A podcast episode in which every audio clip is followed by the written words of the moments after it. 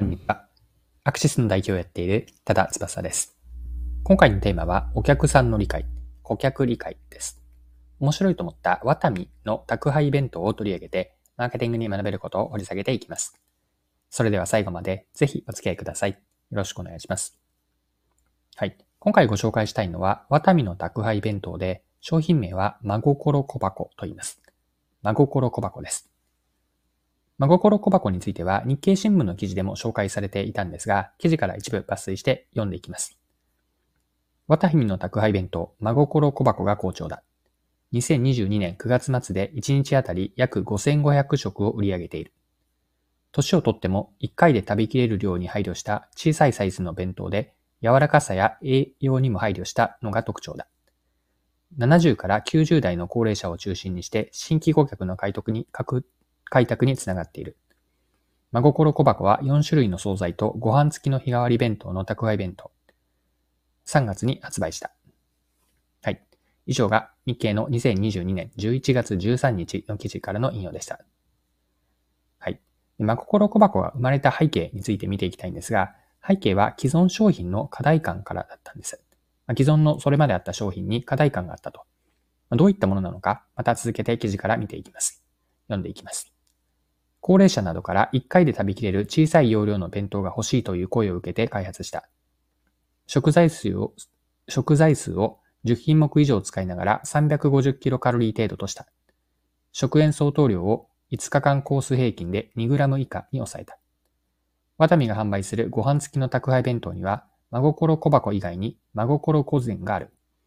真心御膳は500キロカロリー程度で65から75歳の顧客の購入が多い。こうした顧客が年を重ねると、1回では食べきれないとして購入をやめたり、他社の商品に移っていったりしたという。はい、以上が記事です。はい、ここまでが今回の前半のパートにあたって、ワタミの高齢者向けのお弁当である真心小箱についてでした。では後半のパートに入っていくんですが、この真心小箱から学べることについて掘り下げていきましょう。はい。学びとして深めたいテーマは、自社商品やサービスが買われなくなったのはなぜか、この視点からの顧客理解なんです。同じお客さんなのに、以前は買ってもらえていたものの、何かが変わって変わってもらえなくなった要因は何かです。自社商品から競合商品に移ったスイッチ理由とも言えます。ワタミの事例では、お客さんが年を重ねたことによる食への変化だったんです。お弁当が1回では食べきれないボリュームになってしまって、食べやすさ、具体的には柔らかさがそうなんですが、食べやすさや栄養面も次第に自分に合わなくなったのが変われなくなってしまった理由だったんです。そこでワタミは高齢者の中でも離れてしまった70から90代の人に向けて新しく真心小箱を開発しました。年を重ねても1回で食べきれる小さいサイズで、柔らかさや栄養にも配慮したお弁当です。はいで、学びを一般化して表現をしていきたいんですが、結論から先に言うと、お客さんの変化を捉える重要性なんです。もう一度繰り返すと、お客さんの変化を捉える重要性。まあ変化には大きく2つあってま、心理と行動。で心理と行動というのは相互に作用している。相互作用があるんですね。それは何かというと、気持ちや感情が行動に影響を及ぼす。一方で言動によってま心理にも影響を及ぼすとま。このような心理と行動というのは相互に作用しているんです。でこれらのお客さんの変化を、まあ、心理と行動の両方から理解することが大切なんです。で、行動は目に見えやすい事象ですよね。ワタミの宅配弁当の例では、他の競合商品にスイッチしたという行動。これは結果とも言えるんですが、結果であったり行動は分かりやすいです。一方で、売り手には分からない行動もあって、例えばお客さんがお弁当の画像を残すこと。これはどういっていうふうに残しているか、どんな食べ方かというのはなかなか見えてきません。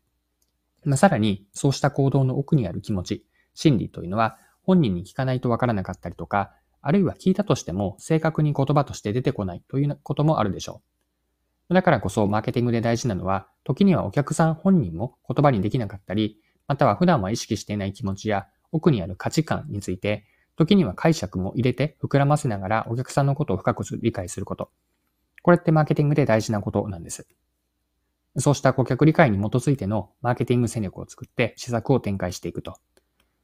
ここに社内でのお客さんの代弁者とも言えるマーケターの役割があって、こうしたお客さんの理解、目に見えないところまで、普段の言動に現れないところまで理解していく。この重要性を今回の学びとして残しておきたいです。はい、そろそろクロージングです。今回はワタミの宅配弁当である真心小箱を取り上げて学べることを見てきました。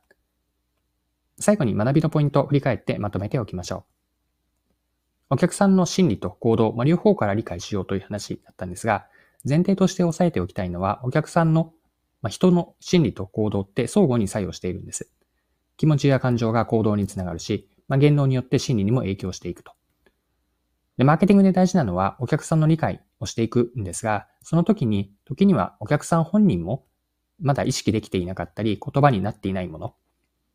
こうした気持ち、または奥にある価値観ですね。こうしたところを時には解釈も入れながら変化するお客さんを深く理解することが大事なんです。まあ、そうしたお客さん、深い理解に基づいてのマーケティング戦略を作って施策を展開していくと。まあ、このお客さんの理解に始まっていくというのが大事だと思ったので、今回の学びとして最後残しておきます。はい。今回も貴重なお時間を使って最後までお付き合いいただきありがとうございました。それでは今日も素敵な一日にしていきましょう。